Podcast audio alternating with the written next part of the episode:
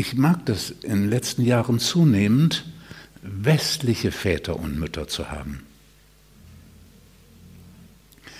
Wir können ja auch unsere indische Herkunft, die kommt von Ramana.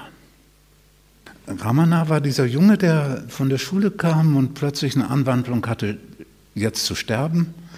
Und dann hat er erst einen Schreck gekriegt und den Schreck hat er überstanden. Hat er gesagt, wenn ich jetzt schon sterben muss, dann lege ich mich jetzt hin und will genau mitkriegen, was da passiert. Und indem er in dieser Haltung war, genau mitzukriegen, was da passiert, ist er in einer Haltung des vollständigen Annehmens dessen, was da geschieht, ohne selbst was zu tun.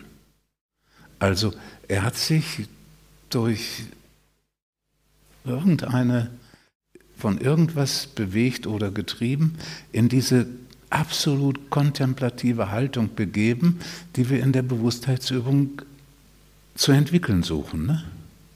Sich hinlegen, geschehen lassen, was geschieht und genau mitkriegen, was es ist.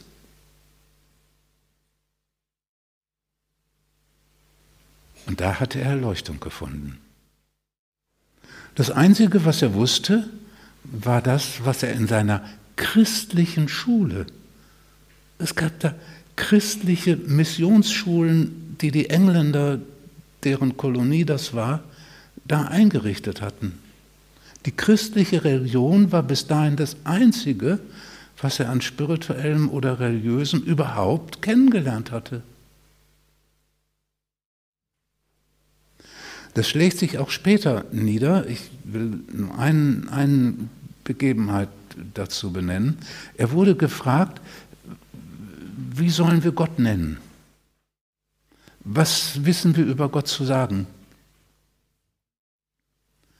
Und dann hat er die Stelle aus der Bibel berichtet, wo Gott in dem brennenden Dornbusch erschienen war und Moses hat ihn oben auf dem Berg, ist natürlich, oben auf dem Berg ist natürlich ein Sinnbild für die Erleuchtung. Ne? Ich meine, ob das jetzt 800 Meter, 1000, 2000 Meter, ist man Gott nicht näher als da unten im Tal. Das ist ja jetzt nicht. Ne? Das ist natürlich metaphorisch. Aber oben auf dem Berg hat er dann Gott gefragt, wenn ich jetzt wieder runtergehe in das Tal, also zu den Menschen, die noch im normalen Bewusstsein sind, und sie fragen mich, was hat er denn über sich gesagt?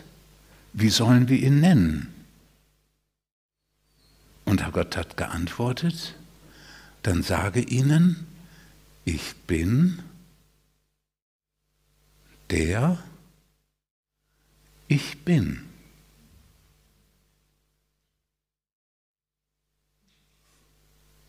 So, das hat Ramana den Menschen, die da gefragt haben, geantwortet. Ich bin der ich bin. Meister Eckhart hat das zusammengefasst in dem Satz, Deus est esse. Gott ist das Sein.